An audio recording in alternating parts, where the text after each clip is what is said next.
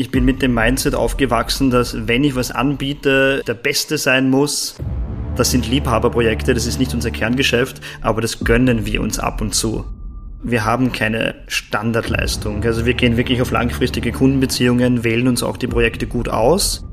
Ich könnte jetzt mal Kun Savage zitieren und sagen, der Sinn des Lebens ist, dem Leben einen Sinn zu geben. Ich glaube nicht an Geschäftsbeziehungen, wo die Waage einseitig instabil ist. Wir nennen das den Performance Check, wo wir tatsächlich die sechs wichtigsten Einflussbereiche auf eine gute Performance analysieren. Und das machen wir, bevor wir mit einem Kunden zusammenarbeiten. Und am Ende des Tages weiß ich genau, dass ich sonst hören würde, warum haben wir so teure Leads? Ja, weil du keinen Trust hast. Ich habe in meinem Leben, glaube ich, noch niemals was verkauft. Wir haben jeden Tag eine perfekte Auslastung, uns rutscht nichts durch. Das Ziel von einem Unternehmer ist am Ende des Tages ein Vorbild zu werden. Ihr Lieben, heute ist ein ganz besonders smarter Mensch bei mir zu Gast. Ich freue mich sehr aufs Gespräch, weil ich ihn persönlich sehr schätze und ich freue mich auch, einige Dinge herauszukommen, die mich wirklich neugierig machen und äh, Fragen zu stellen, die ich eigentlich schon ganz lange stellen wollte. Heute ist Markus Judor zu Gast von der Firma Corvis. Ja, was es mit Corvus auf sich hat, äh, werden wir alles im Verlauf noch feststellen. Und äh, Markus und ich kennen uns jetzt auch schon seit ein paar Jahren, ähm, unter anderem aus einem strategischen äh, Projekt mit äh, der Investment Academy. Ich habe mal im Vorhinein nachgeschaut, was die Definition von Smart ist, weil, weil das so ein Wort ist, was für mich so gut auf dich passt. Smart ist definiert als findig, gewandt und ausgefuchst. Ja? Und äh, so definiert sich das auch, ähm, was sehr spannend ist, weil sie sind nicht nur eine Performance-Marketing-Agentur, sondern eigentlich eine strategische Unternehmensberatung, die Performance-Marketing als Tool nutzt. Ja? Was ein super spannendes Geschäftsmodell ist. Und äh, von daher freue ich mich, das heute entpacken zu dürfen und sage äh, herzlich willkommen, lieber Markus. Ja, danke schön für die Einladung. Ich freue mich total, dass wir abseits von unseren klassischen Kundengesprächen auch einmal auf diese Ebene gehen. Und ja, bin total gespannt. War die Beschreibung passend in deinen Augen? Weil es ist ja schon besonders, ne, dass ihr euch nicht jetzt als Performance-Marketing-Agentur seht, sondern eigentlich eher als, als strategische Unternehmensberatung, Entwicklung, die dann das Performance Marketing umsetzt. Total. Also es ist tatsächlich so, ich sage immer, ähm, die Strategie ist unser Fundament und auf dem aufbauend nutzen wir Performance Marketing als Tool, als Wachstumstool. Ich sage auch immer, wir sind eigentlich äh, strategische Wachstumspartner, Sparringpartner. Wir gehen halt wirklich bewusst tief, tief rein analysieren sehr viel, hinterfragen sehr viele Briefings einfach, weil es oft ähm, an der Expertise auch irgendwo fehlt oder einfach Dinge übersehen werden, die hinten raus dann halt Wachstumshemmnisse sind. Und wenn man das im Vorfeld smart, wie du richtig gesagt hast, gleich einmal ähm, beseitigt, dann hat man einfach hinten raus im Wachstum einfach viel, viel bessere Karten. Das äh, werden wir auf jeden Fall später noch entpacken, das, das ganze Geschäftsmodell von euch. Ihr sitzt ja jetzt auch in Wien. Äh, du, du bist unter anderem auch Member vom Forbes Council, glaube ich. Ne? Da steht geschrieben, dass du ja mit 15 schon deine erste Online-Marketing-Agentur gegründet hast. Da steht sowieso eine recht wilde Karriere, da gehen wir gleich mal drauf ein. Ähm, aber vielleicht erzählst du mal ganz kurz, wo du herkommst und wie das kam, dass du irgendwie, weil 15 ist halt echt früh, ähm, warum du damals schon aktiv gewesen bist. Das war tatsächlich ein bisschen eine verrückte Reise im, im Nachhinein betrachtet. Ich habe mit 15 Jahren äh, begonnen, Events zu organisieren, damals auch mit meinem Bruder gemeinsam, der war damals 17 Jahre alt. Und bei uns ist es ja so, du kannst in dem Alter noch kein Unternehmen gründen, rein rechtlich gesehen. Von daher hatten wir einen Verein gegründet, haben dann eben die ersten Veranstaltungen organisiert und sind natürlich schnell zu dem Problem gekommen, jetzt brauchen wir Gäste auch.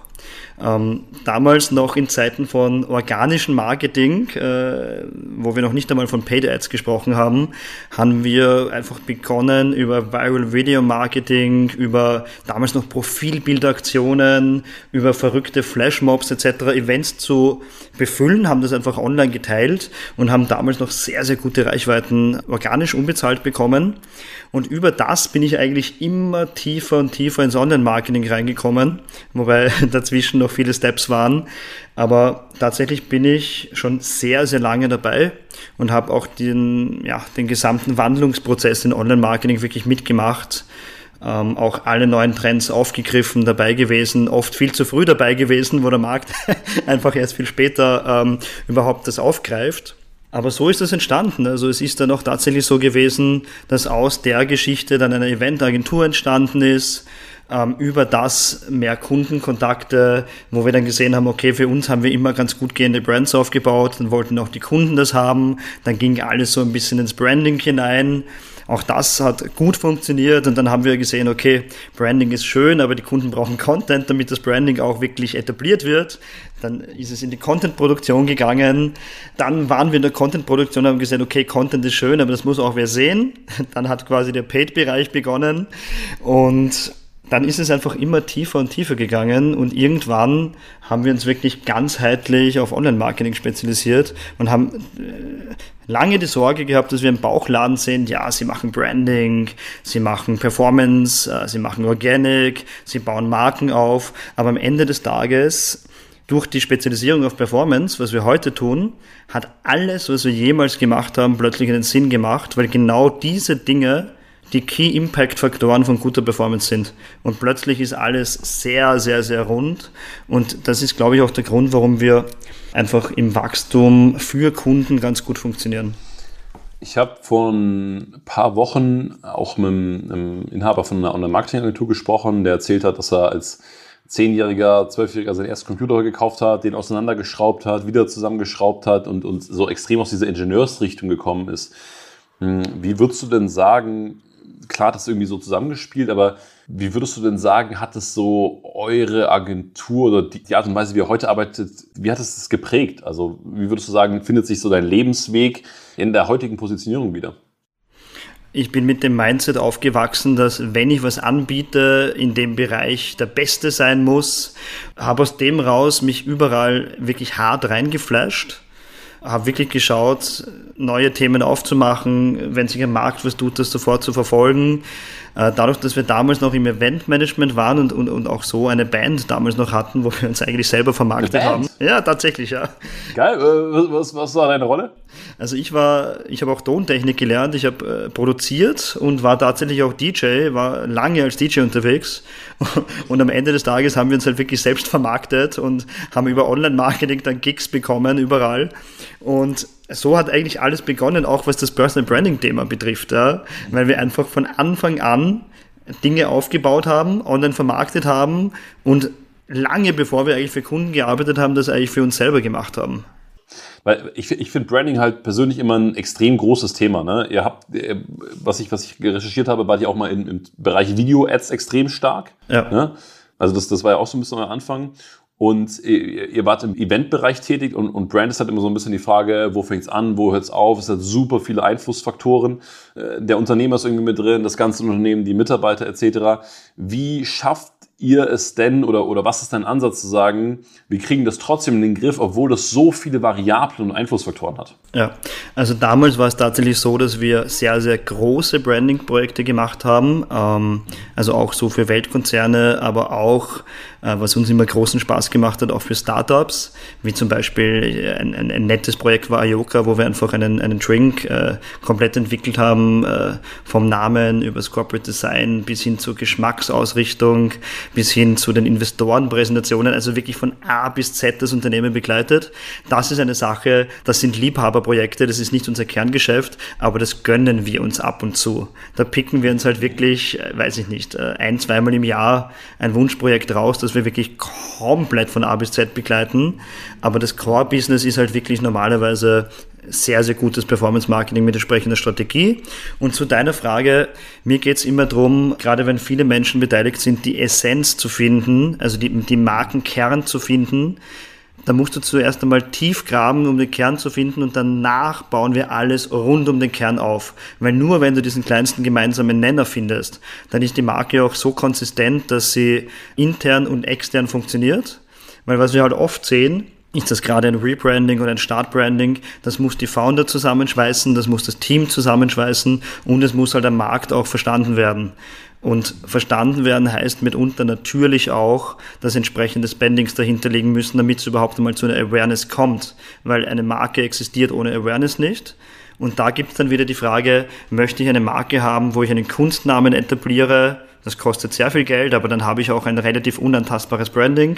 Oder möchte ich eine Marke generieren, die ein No-Brainer ist, weil der Name bereits die Marke erklärt oder die Funktion der Marke. Auch da gibt es sehr, sehr coole Beispiele. Also das sind einfach solche Dinge, wo man sich erstmal strategisch anschauen muss, äh, wohin geht die Reise das muss man auch ehrlich sagen, das braucht Zeit. Also da machen wir Workshops, da, da gehen wir wirklich in qualitative Interviews rein, da arbeiten wir die Essenz raus und danach bauen wir wirklich Digital First eigentlich die Marke auf. Mittlerweile, damals war es auch sehr viel offline, aber dieses Digital First Branding ist momentan ein riesiges Thema, weil das machen viele Unternehmen leider sehr falsch, weil sie noch offline denken und die Marke online dann sehr schwer funktioniert in den Creatives, in den Landing Pages. Also diese Digital First Denkweise ist wirklich spannend. Und das ist auch ehrlich gesagt total unser Fokus.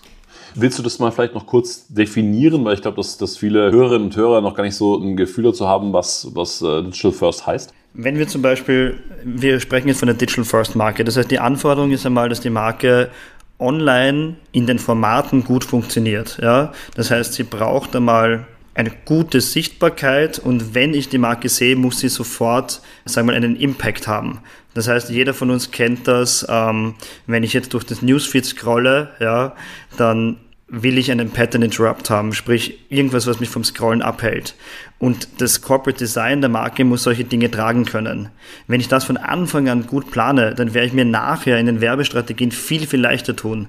Genauso wie äh, mir zu überlegen, wie variabel kann die Marke über die verschiedenen Kanäle hinweg zu sein. Äh, was wir oft sehen, ist, dass zum Beispiel größere Corporates kommen mit einem ganz klassischen Corporate Design und sagen, so hat jede Social Media Posting auszusehen. So hat eine Landingpage auszusehen. Ja? Und wenn du in diesem klassischen Framing denkst, wirst du sehr, sehr, sehr schwer gute Performance erreichen und du wirst sehr, sehr schwer die Kanäle qualitativ gut befüllen können. Weil die Menschen immer dasselbe sehen und dann irgendwann abschalten, oder? Erstens das und zweitens, weil es einfach langweilig ist und gerade wenn wir tiefer denken in Richtung Conversion-optimierte Landingpage zum Beispiel, wenn da alles in einem einheitlichen Corporate Design ist, ja, und ich zum Beispiel keine Kontrastfarben für Call to Actions habe, dann wird sich das massiv schlecht auf die Performance auswirken. Ja, gleichzeitig von Anfang an zu definieren, wie, wie mutig darf die Marke eigentlich online sein. Es wird mir nichts bringen, wenn ich nur einen Imagefilm nach dem anderen droppe, weil ja, gut fürs Branding, aber ein ganzer Funnel besteht nicht nur aus Branding, sondern aus ganz, ganz vielen anderen Elementen. Und diese Sachen müssten von Anfang an gut durchdacht sein. Dann habe ich halt tendenziell digital ein viel höheres Erfolgspotenzial. Spannend, weil es halt wirklich extrem tief reingeht. Ne? Würde ich gerne nochmal drüber sprechen, weil das ist ja so wie du das jetzt beschreibst, gebt ihr ja wirklich äh, nicht nur Manpower, sondern ja auch wirklich Herzblut, laufendes Mitdenken, Beobachten etc. in so eine Marke rein, dass sie sich auch langfristig sauber entwickeln kann. Also das ist jetzt nicht so äh, ein Projekt nach dem anderen und äh, gib ihm, sondern äh, da, da, da investiert ja wirklich eine Menge Effort rein, oder? Ja, also dieses, dieses Thema ein Projekt nach dem anderen ist für mich immer so ein bisschen Kundenabfertigung. Ich sage noch immer, wir haben keine Standardleistung. Also wir gehen wirklich auf langfristige Kundenbeziehungen, wählen uns auch die Projekte gut aus und es ist auch tatsächlich so, dass der Founder oder das Team das richtige Mindset braucht, damit uns zu arbeiten. Sonst ist es einfach, sonst können wir auch unseren Impact nicht bringen. Das heißt, da wirklich nachzudenken. Und das Schöne ist, wir haben Unternehmen von ganz klein bis ganz groß begleitet. Also wir, wir, wissen, was passiert in welchem Wachstumsschritt. Und wenn du das, diese Journey öfters mitgemacht hast, dann kannst du gleich am Anfang schon vier Schritte, fünf Schritte weiterdenken, wo ein junger Founder oder auch ein, ein Marketingleiter, Geschäftsführer das einfach noch nicht durchlebt hat und einfach äh, Sollbruchstellen von Anfang an beseitigen, damit nachher der Weg ein bisschen glatter ist. So richtig glatt wird er eh nie sein, das wissen wir alle, aber da kann man schon sehr, sehr viel unterstützen. Ähm, lass uns noch mal kurz bei dem Stichwort Corporate bleiben, weil du hast ja auch eine, eine Zeit lang im Corporate gearbeitet und eine Sache, die euch ja auch heute auszeichnet, ich meinte, ihr seid jetzt alle auf Audio gerade dabei, aber äh, äh Markus sitzt gerade bei sich im Büro in Wien und das sieht eigentlich aus wie in einer unfassbar geilen Berliner Altbauwohnung, wo man sich gerne auf einen Feierabenddrink äh, treffen würde und über das Leben philosophiert. Ihr, ihr achtet ja extrem drauf auf Work-Life-Balance ist jetzt ein blödes Wort, aber dass es halt drumherum einfach gut passt, dass, dass die Leute nicht ausbrennen, dass sie sich wohlfühlen.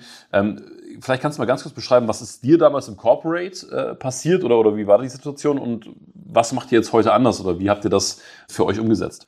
Also da gibt es tatsächlich ganz viele Einflussfaktoren. Das eine ist, ähm, dass ich früher selber in einer eher klassischen Agentur mal ein ja doch relativ heftiges Burnout hatte von einem Tag auf den anderen einfach die Kraft raus. Ja, und dann ging auch nichts mehr. Ich musste das auch damals beenden und ich bin, wer mich kennt, weiß, ich bin doch ein ziemlicher Workaholic und mich haut nicht so schnell was um und ich liebe auch, was ich tue. Nur wenn du mal ein richtiges Burnout hast, dann, dann haut es dich einmal wirklich aus den Schuhen, so sprichwörtlich, ja.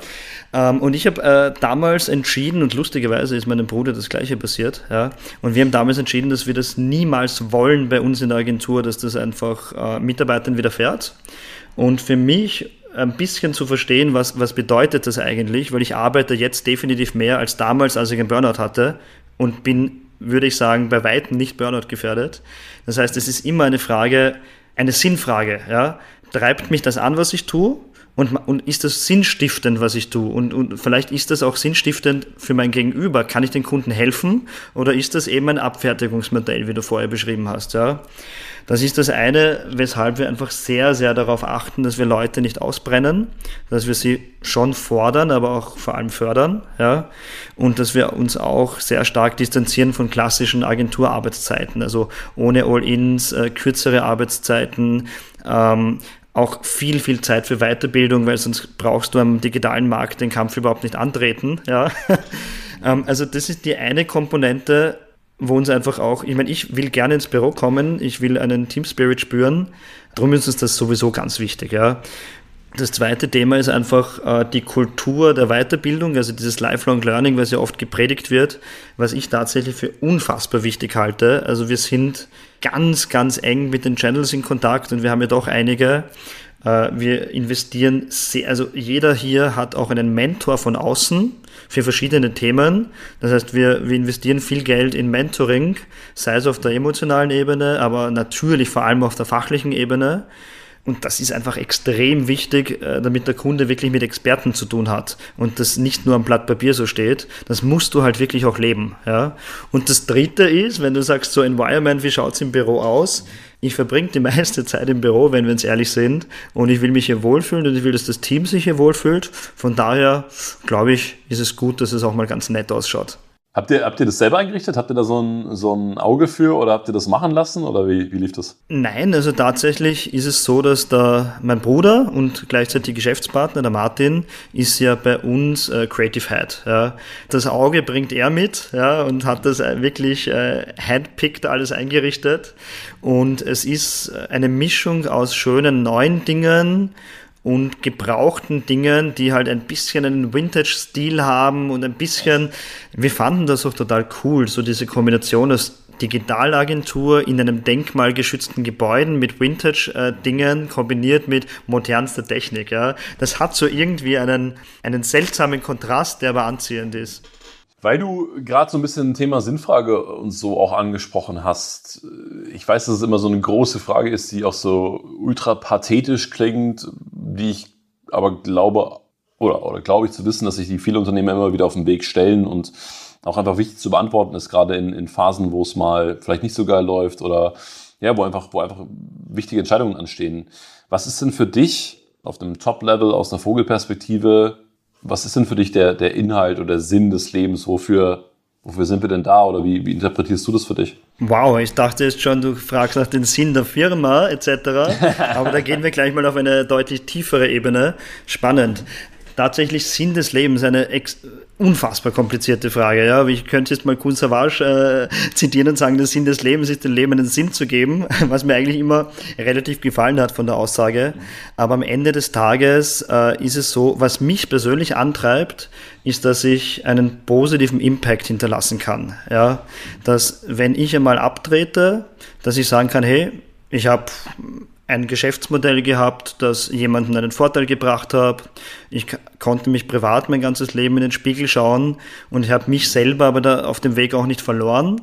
Also dieses ganze Thema Authentizität ist mir extrem wichtig. Also auch sei es privat oder beruflich, habe ich auch nur mit Menschen zu tun, wo ich sage, die sind gerade. Ja. Das habe ich zum Beispiel auch bei dir immer das Gefühl, dass vielleicht können wir da auch noch mal kurz drüber sprechen, weil also wie gesagt, wir kennen uns ja jetzt auch schon wirklich eine Zeit lang und, und da ist schon auch immer eine Konsistenz drin. Ne? Und, und man hat bei dir auch wirklich das Gefühl, hey, du, du hast da so gewisse Werte, bei denen du bleibst. Und klar, ich meine, äh, Performance Marketing oder jetzt auch äh, bei uns Sales Team, das sind ja immer dynamische Umfelder, ne, wo, wo ordentlich, äh, äh, sagen wir mal, Kanonenfutter auch drin ist, wo viel passieren kann in alle Richtungen und Emotionalität drin ist. Ich habe das Gefühl, du bist da wirklich bei dir. Also wie, wie sieht denn da so dein innerer Kompass aus oder, oder gibt es irgendwas, woran du glaubst und sagst, hey, das, das zieht sich bei mir so durch? Komplett. Also egal, was ich angreife, ich suche immer nur Win-Win-Situationen. Ich glaube nicht an Geschäftsbeziehungen, wo die Waage einseitig instabil ist. Ja. Da kann irgendjemand von beiden Seiten kurzfristig viel Geld machen, aber am Ende des Tages wird die Geschäftsbeziehung daran scheitern und es wird irgendwann einen Disput oder ein abruptes Ende oder es wird kippen. Ja? Das heißt, deswegen nehmen wir uns tatsächlich sehr, sehr viel Zeit, äh, einerseits für Expectation Management, wirklich zu sagen, hey, das tun wir, das kannst du erwarten, das kannst du vielleicht nicht erwarten und einfach auch ganz ehrlich einmal Nein sagen. Für das Projekt sind wir vielleicht einmal nicht der richtige Partner. Das ist ein viel mächtigeres Wort, Wort als Ja, ja, weil ähm, da mache ich lieber eine wertige Empfehlung, sag so, der Kollege aus der Branche, den kenne ich ganz gut, der ist besser für das Thema geeignet. Aber wenn ich ein Thema habe, wo ich einen Hebel habe, wo ich wirklich den Kunden unterstützen kann, ja, und das auf Basis einer Win-Win-Situation, und dafür gibt es verschiedene smarte Geschäftsmodelle. Es muss nicht immer der klassische Retainer sein. Es geht bis zu ganzheitlichen Beteiligungen, äh, erfolgsbasierte Dinge, äh, hybride Beteiligung. Äh, man muss wirklich den Kunden genau verstehen und dann eine Vereinbarung finden, die für beide Seiten ein Win-Win erzeugt. Und die ist niemals gleich. Das ist wirklich immer unterschiedlich und das braucht Zeit und Geduld. So dieses schnell, äh, ja, Corvis, wir brauchen nächste Woche eine Kampagne, können wir gleich starten? Nein. Sagen wir mal so, wie gibt's einen, gibt's für dich äh, da auf dem Weg, gab's da Gabelungen oder mal Entscheidungen, Referenzerlebnisse, um dorthin zu kommen, weil ich glaube, dass, dass viele Unternehmerinnen und Unternehmer zuhören, die sagen, jo, geil, den Weg kenne ich, bin da vielleicht auch nicht immer da und manchmal lässt man sich von Emotionen leiten oder von der Angst oder von muss ich jetzt machen oder, oder auch von welchem Trieb auch immer. Hast du da mal so ein, so ein Erlebnis gehabt, wo du gesagt hast, seitdem ist es für dich fix, dass du, dass du wirklich sehr, sehr klar in deinen Werten bist, das machen wir, das machen wir nicht? Ja, definitiv. Also wir sind ja doch schon auch länger dabei, haben uns auch in vielen Bereichen ausprobiert. Aber ich muss ehrlich sagen, wir haben uns immer wieder refokussiert. Jedes Mal, wenn wir irgendwie, und man kommt oft leicht vom Weg ab und sagt, hey, lass mal dieses Thema noch dazu nehmen. Jedes Mal, wenn wir gemerkt haben, dass das kein, äh, kein Kerngeschäftsbereich werden kann, haben wir uns sehr, sehr schnell refokussiert. Ja? Und es waren auch immer die besten Entscheidungen. Äh, wir haben auch teilweise in Geschäftsbereichen sehr, sehr viel Geld verdient äh, und haben uns gegen das Geld entschieden, weil es in die Firmenphilosophie nicht gut genug hineingepasst hat, ja, oder weil es uns den Fokus geraubt hat. Das heißt einfach dieses sehr, sehr stark sein in der Positionierung und sehr, sehr genau wissen, was man kann und was nicht, ist aus meiner Sicht im Wachstum das wichtigste Tool, weil sonst, es ist erstens sonst nicht skalierbar und zweitens wird der Kunde merken, dass du in dem Bereich kein Experte bist. Was uns auch äh, schon zu einem Geschäftsmodell bringt, weil das, das finde ich wirklich spannend und ich, ich, ich feiere den Ansatz sehr. Und äh, alle, die, die öfter zuhören, weiß auch, dass wir äh, Sales-Teams aufbauen und beraten. Und du hast halt, wenn du jetzt Marketing, Produkt und Sales anschaust, wirst du relativ schnell verstehen, strategisch, dass das irgendwie immer alles zusammenspielt. Ne?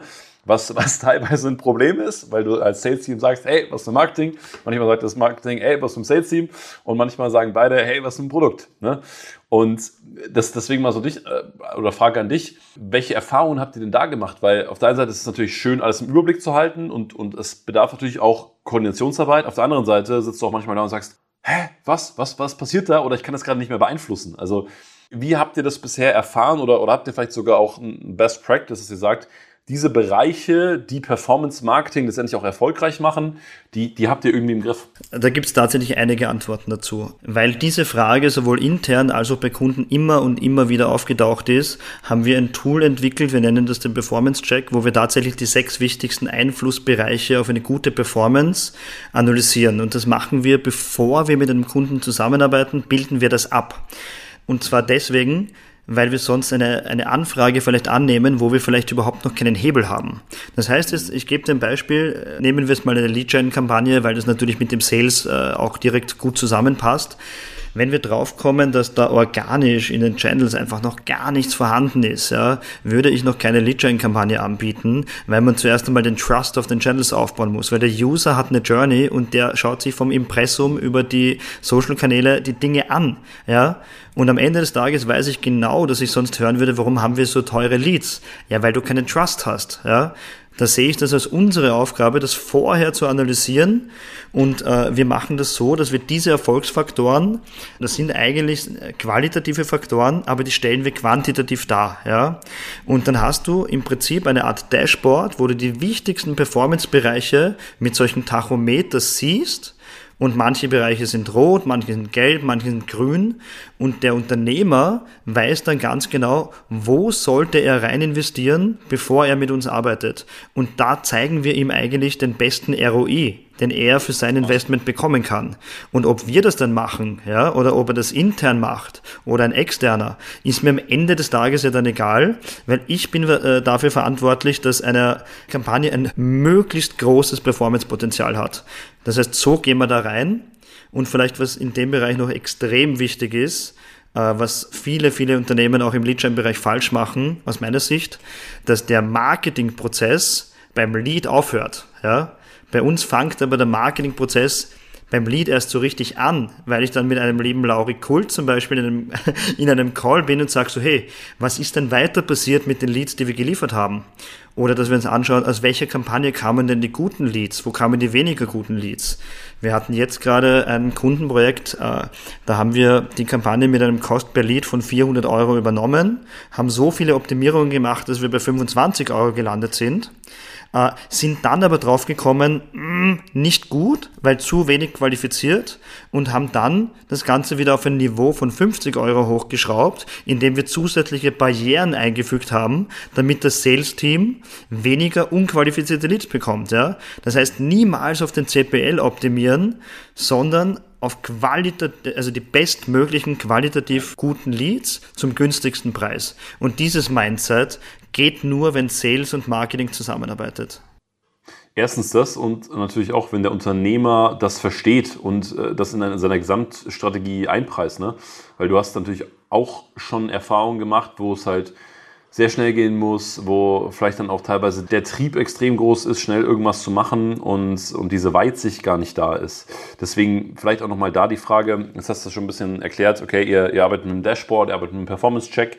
Wie läuft denn bei euch, wenn man das überhaupt so nennen kann, ne? aber wie läuft denn bei euch der Sales ab? Wenn jetzt jemand sagt, hey, keine Ahnung, Corpus ist cool, gute Referenzen und könnt mir vorstellen, mit denen zusammenzuarbeiten. Wie ist das so euer, euer eigener Prozess? Also das Lustige ist, ich habe in meinem Leben, glaube ich, noch niemals was verkauft. Ja. Ähm, wer mich kennt, weiß, ich bin jemand, der berät sehr, sehr gerne. Und äh, deswegen gibt es im Regelfall ein Beratungsgespräch und so konvertieren wir Kunden. Ja. Mir geht es da nicht einmal darum, unsere Prozesse genau zu erklären, sondern wirklich zu verstehen, ob wir dem Kunden helfen können.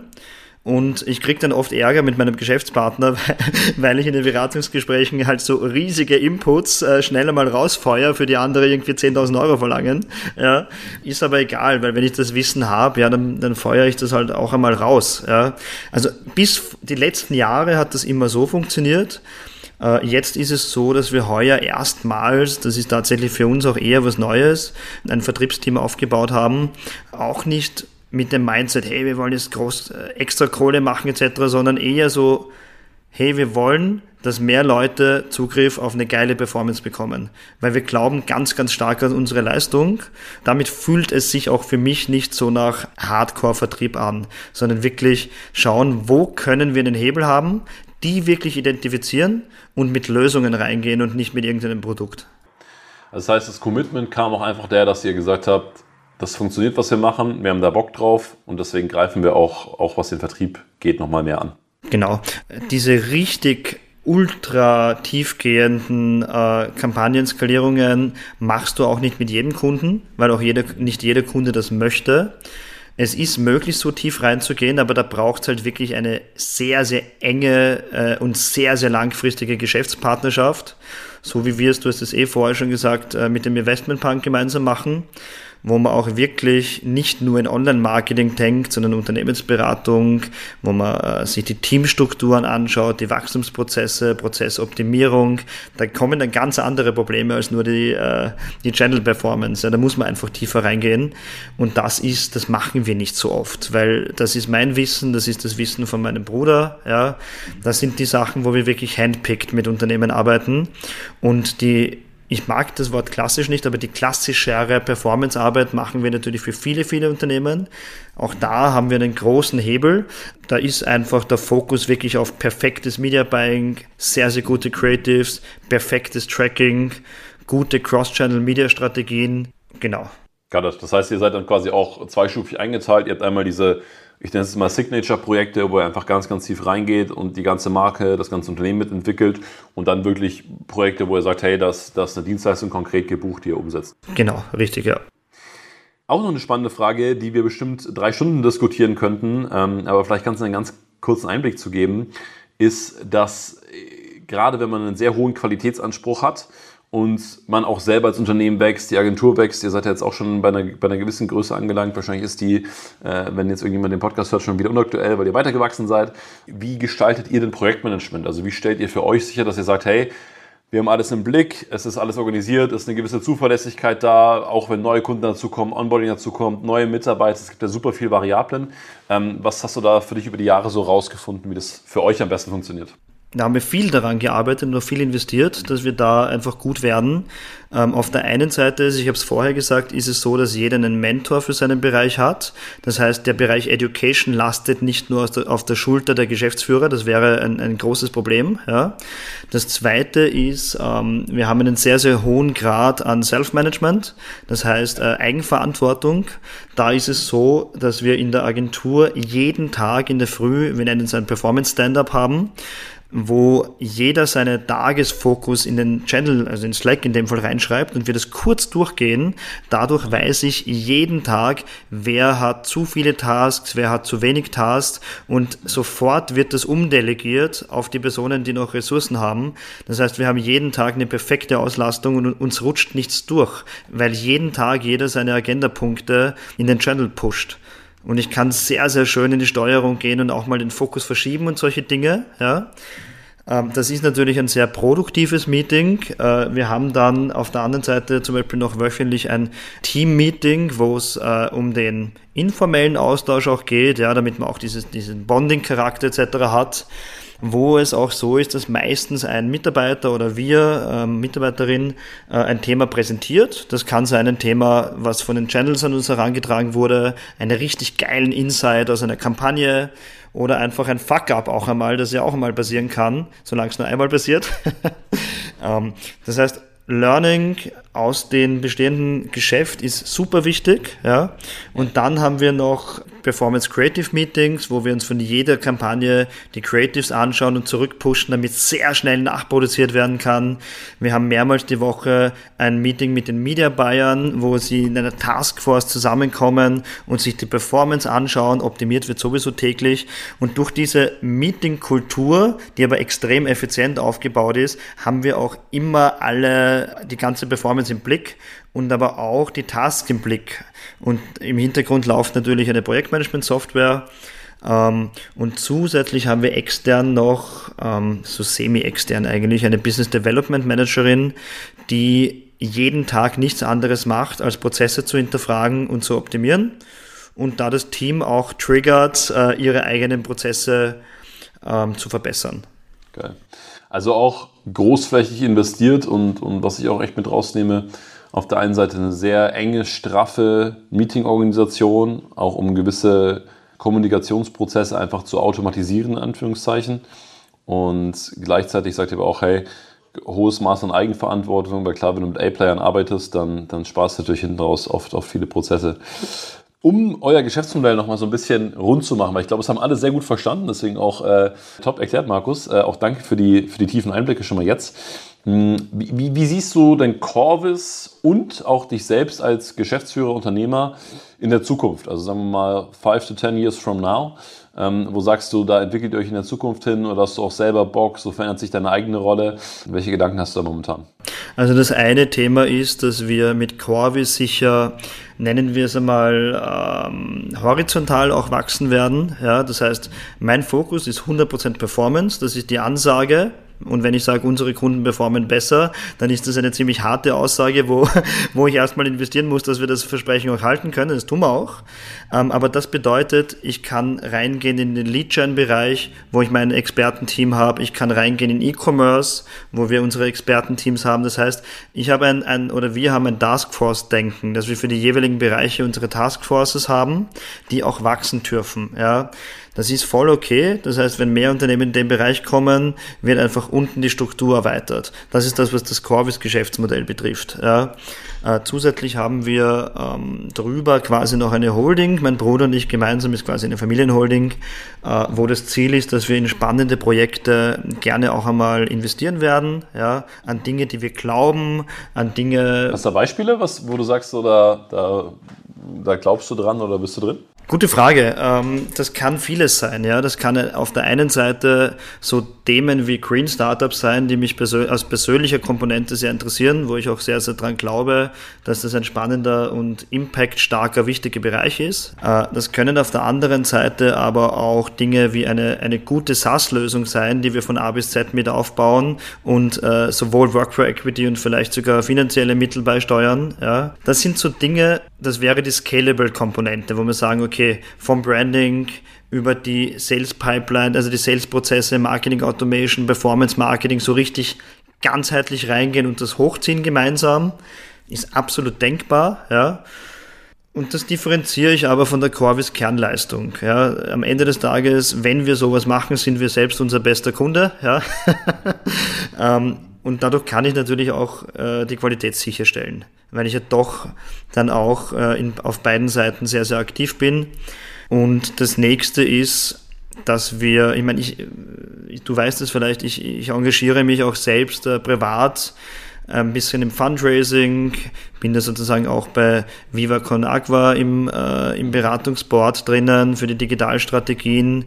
Äh, wir beschäftigen uns sehr viel mit äh, Aufbau von von den Nachwuchstalenten, wo ich für die IAA tätig bin, was ja quasi die weltweit größte Werbevereinigung ist, wo es wirklich darum geht, Young Talents aufzubauen. Also ich mache die Young Professionals.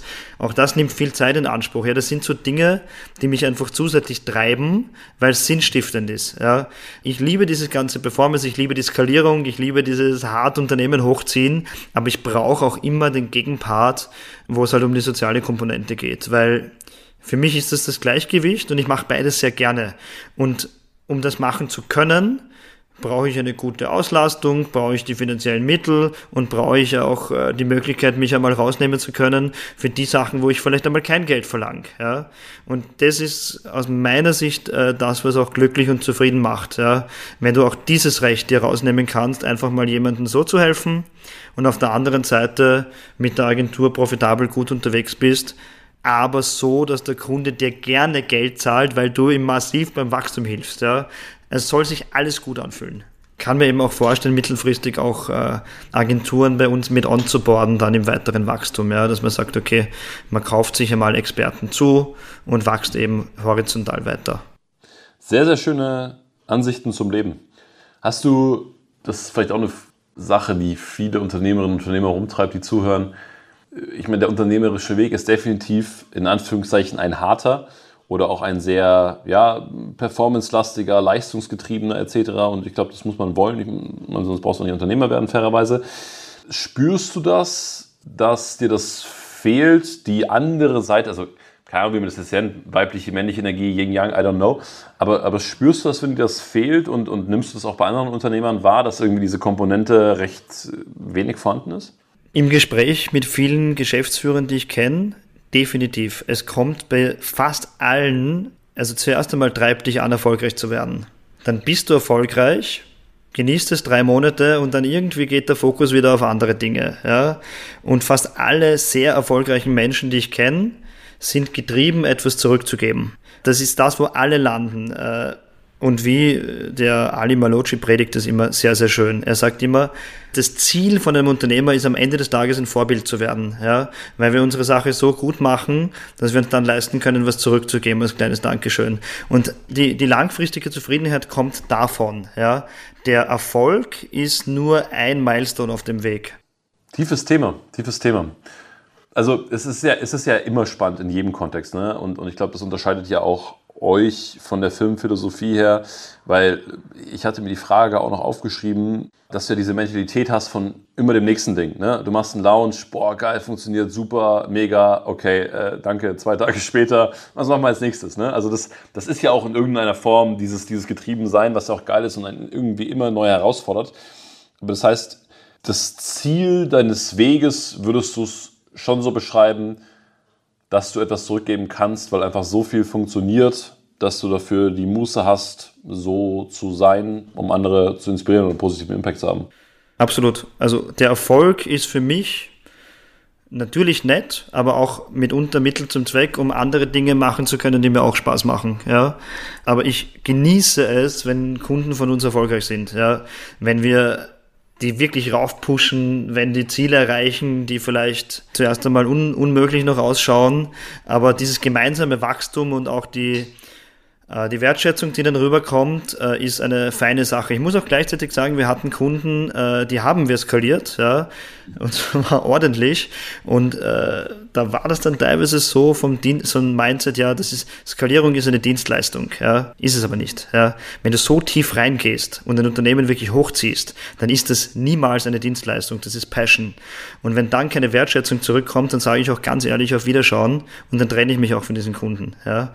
Also das ist bei uns oberstes Gebot, dass wir wertschätzende Zusammenarbeiten haben wollen, weil sonst funktioniert es nicht. Ja. Das Team muss die Passion aufbringen, ein Unternehmen wirklich hochzuziehen. Und wenn das nicht vorhanden ist und diese intrinsische Motivation nicht vorhanden ist, dann wird das auch nichts. Ich glaube, du hast ein natürliches Gefühl, wenn man so die Projekte auf eurer Homepage sieht, dass es Konkurrent ist. Ne? Also so geht es zumindest mir, mag, mag äh, subjektiv sein, die Ansicht, aber das heißt ja, letztendlich, ihr müsst ja für diese Personal Brand oder für dieses Produkt, müsst ihr auch in irgendeiner Form eine, eine Daseinsberechtigung haben und sagen, hey, das ist sinnvoll, das ist geil, das toucht uns irgendwie. Also wir würden ja auch nichts anbieten, wo wir keine Daseinsberechtigung hätten. Weil dann wären wir wieder beim, beim Thema Fokusverlust. Ja? Das kostet dem Unternehmer doppelt und dreifach viel. Ja?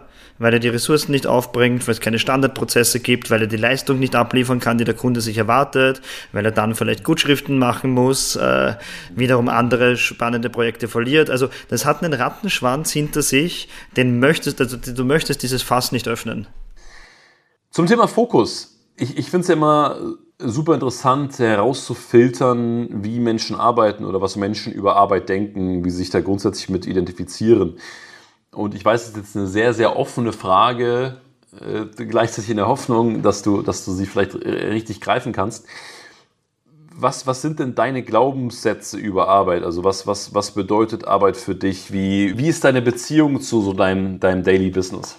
Also vor vielen Jahren, als ich noch angestellt war, war ich so eigentlich so, man würde es Intrapreneur nennen. Ja, ich war der Mitarbeiter, der zu, äh, als erstes im Büro war und zuletzt gegangen ist. Ja, bis ich irgendwann, ja, Sinnkrise wäre übertrieben, aber irgendwann habe ich mich gefragt, okay, macht das Sinn? Ja, kann ich so viel dort verdienen, dass sich dieser, die, dass sich dieser Aufwand wirklich lohnt? Und äh, nein, war nicht so. Äh, das war der Grund, warum ich mich selbstständig gemacht habe. Ähm, ich will immer das tun, was mir Spaß macht. Und wenn mir was nicht Spaß macht, dann will ich es lieber nicht anbieten, soll wer andere machen. Weil ich bin ehrlich überzeugt davon, dass die Dinge, die dir Spaß machen, da gehst du tiefer rein, da bildest du dich mehr weiter, da hast du eine bessere Leistung. Und solange mich das triggert, will ich das unbedingt machen. Ja? Also das ist, was Arbeitsansicht betrifft, wirklich die Dinge machen, nicht nur, wo ich gut bin, ich bin in vielen Dingen gut. Ja? Was aber nicht heißt, dass ich die Dinge machen sollte. Bin auch in vielen Dingen nicht gut, die sollte ich auch besser nicht machen. Aber einfach zu sagen, sich zu fokussieren auf die Dinge, wo man selber nicht ersetzbar ist und die Dinge, wo man ersetzbar ist, zu delegieren an, an Menschen, die das sehr gut können, denen das Spaß macht. Und das ist, glaube ich, im Wachstum für die meisten Unternehmer auch die größte Challenge, zu sagen, ich gebe jetzt mal ein Thema ab, auch wenn ich es gut kann, weil es wer anderer vielleicht entweder besser kann oder von mir aus kann es nur 80 Prozent so gut, aber nach dem Pareto-Prinzip reicht das, ja. Und das ist, glaube ich, so die Challenge auch für sich selber, gerade im Wachstum, nicht zu viel zu machen. Ich zum Beispiel, ich liebe es, Kampagnen zu schalten. Gleichzeitig bin ich halt der Geschäftsführer, ja. Das heißt, ich kann halt nicht täglich optimieren, sondern ich muss halt schauen, dass ich das in ein Meeting strukturiere, dass ich die richtig wertvollen Impulse dann reingebe, aber halt nicht jede Minute an der Kampagne sitze. Und ähm, ja, solche Dinge einfach richtig zu strukturieren, macht den Arbeitsalltag strukturierter und du fühlst dich wohler. Ja, nehme ich, nehm ich mit. Also auf der einen Seite das machen, worin du gut bist, auf der anderen Seite gleichzeitig Spaß und das ist, glaube ich, für viele auch nochmal eine, eine, eine Komponente, weil du als Unternehmer, du fängst ja auch an mit äh, alles Könner und äh, alles irgendwie Verwirklicher, weil du halt einfach diese Mentalität hast, aber auch bewusst Dinge einfach nicht zu machen, obwohl man sie vielleicht gut kann. Noch eine Frage, Markus. Du bist in meinen Augen auch ein sehr, sehr kluger Denker. Ich interessiere mich für die Ursache, wie das bei dir losgeht. Ja, jetzt nicht grundsätzlich dein, dein Leben, das, das, hatten wir, aber wenn du, wenn du jetzt sagst, hey, ich möchte mein eigenes Unternehmen weiterentwickeln, ich möchte ein Unternehmen, mit dem wir sehr, sehr eng zusammenarbeiten, entwickeln, wie kreierst du diesen strategischen Denkflow, wenn es dafür ein, zwei Muster bei dir gibt? Ja, also das eine ist, äh, ich lese sehr, sehr viele Fachbücher laufend aber das ist für mich, das gehört einfach dazu. Ich lese das gerne. Das ist für mich keine Arbeit, sondern es freut mich, mich weiterzuentwickeln. Ähm, und je mehr Fundament du hast, desto mehr Ideen kannst du auch spontan kombinieren. Das muss man halt schon auch ehrlich sagen. Äh, genauso wie die Kundenprojekte, wo du einfach viele, viele Insights mitnimmst. Was ich aber schon noch gemerkt habe, ist, dass die großen Ideen dann entstehen, wenn ich mich rausnehme. Das heißt, ähm, dass auch mal dieses Abschalten müssen und, und bewusst abzuschalten. Und wenn ich es mir in den Kalender hineinschreiben muss, ja, weil ich sage immer, was nicht im Kalender steht, existiert nicht, das hilft mir extrem. Und ich merke, ob ich in der Dusche stehe oder ob ich einmal kurz einen Kaffee trinken gehe, das sind die Momente, wo die großen Ideen entstehen. Ja. Und ich schaue mir auf der einen Seite Dinge datengetrieben an, aber ich schaue sie mir auch von der, von der Marketingseite oder von der unternehmerischen Seite an und dann evaluiere ich einfach, wo da ein Hebel sein könnte. Das ist, das sind Denkprozesse, die, die gehen irgendwie automatisch. Ist schwer zu erklären, wie ich mich dorthin triggere, aber ich glaube, ganz viel hat damit zu tun, nicht nur im Daily Business zu hängen, sondern sich auch bewusst rauszunehmen und einfach mal nachzudenken. Einfach nur Zeit für Denken zu nehmen. Wie kreierst du diese Zeit? Also fährst du woanders hin oder machst du komplett dein Handy aus oder, oder sagst du Stift und Papier oder, oder hast du da eine, eine Sache, wo du sagst, so, so kreiere ich das? Ich habe einige Tools. Also das eine ist, dass ich so Noise Cancelling Kopfhörer habe, wenn ich im Büro bin äh, wo ich einfach mal die, äh, die Umwelt komplett abschalte rund um mich. Das ist äh, so ein kleiner Running Gag in der Agentur. Da stehen dann drei Leute neben mir, ich check nichts. Ja. Und äh, erschreckt mich dann, dass plötzlich wer neben mir steht, weil ich einfach im, voll im Fokus bin. Ja. Da kann die Welt untergehen, ich krieg's nicht mit. Das andere ist, dass ich dann tatsächlich mir im Kalender auch Denkpausen eintrage. Das ist mal so eine Stunde, wo ich mich wirklich äh, entweder alleine oder im Brainstorming mit einem, mit einem Power-Team äh, einfach in den Besprechungsraum verkrieche oder auch mal in den Park einfach runtergehe. Privat habe ich so meinen äh, wie soll ich sagen, meinen, meinen, meinen Rückzugsort, das ist so ein Park, wo ich immer reingehe. Da gehe ich einerseits lesen hin, äh, auf der anderen Seite auch nachdenken hin. Äh, das klingt jetzt, äh, also im Nachdenken meine ich tatsächlich Wachstumsideen, Creative-Ideen, Prozessideen.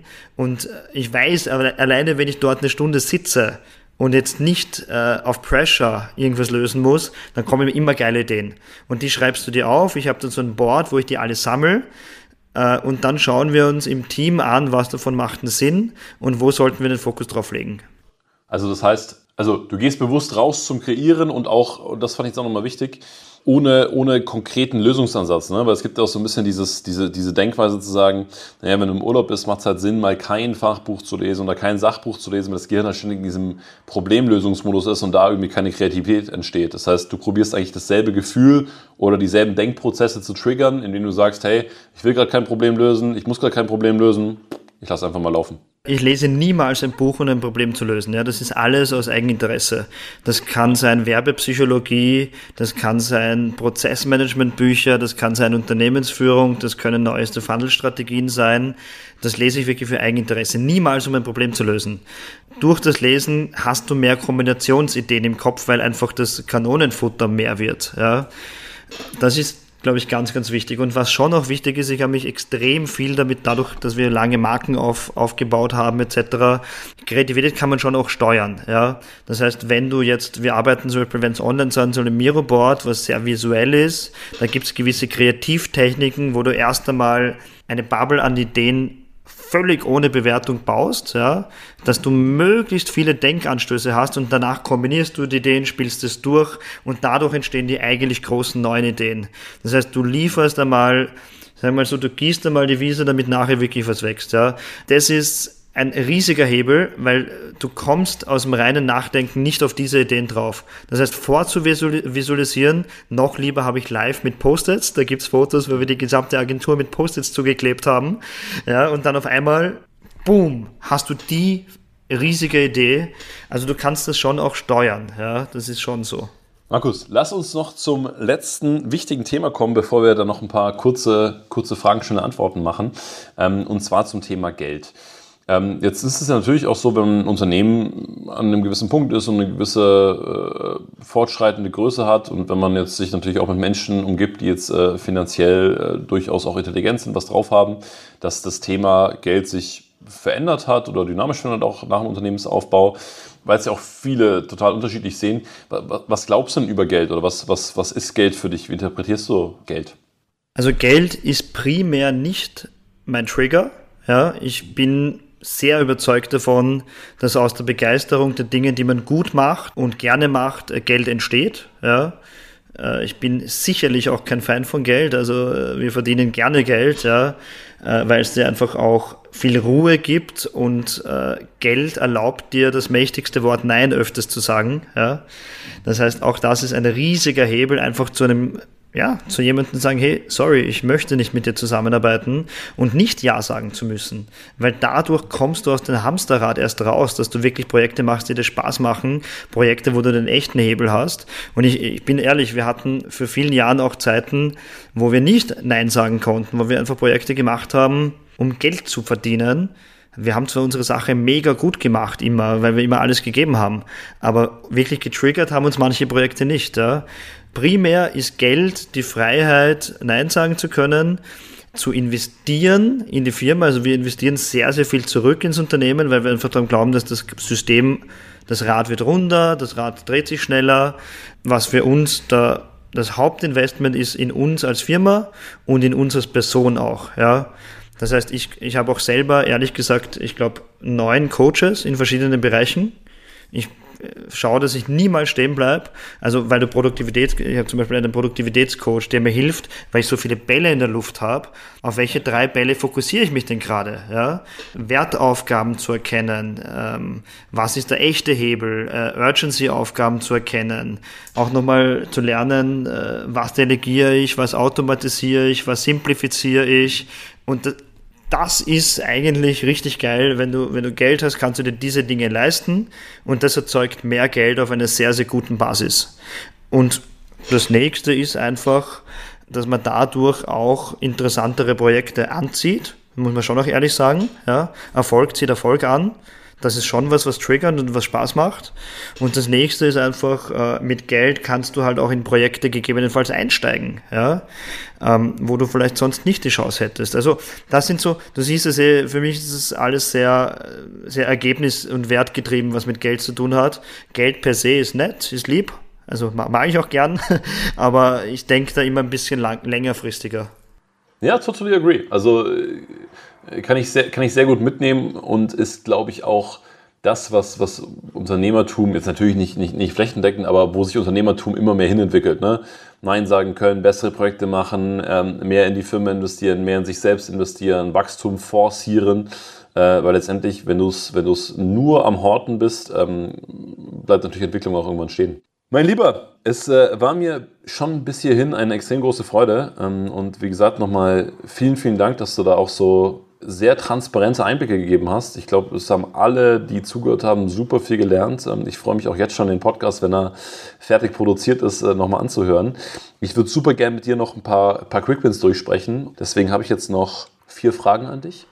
Und äh, wenn du möchtest, gerne so schnell und, oder was heißt so schnell, aber so kurz und prägnant wie möglich antworten. Kriegen wir das hin? Ich bin überzeugt davon.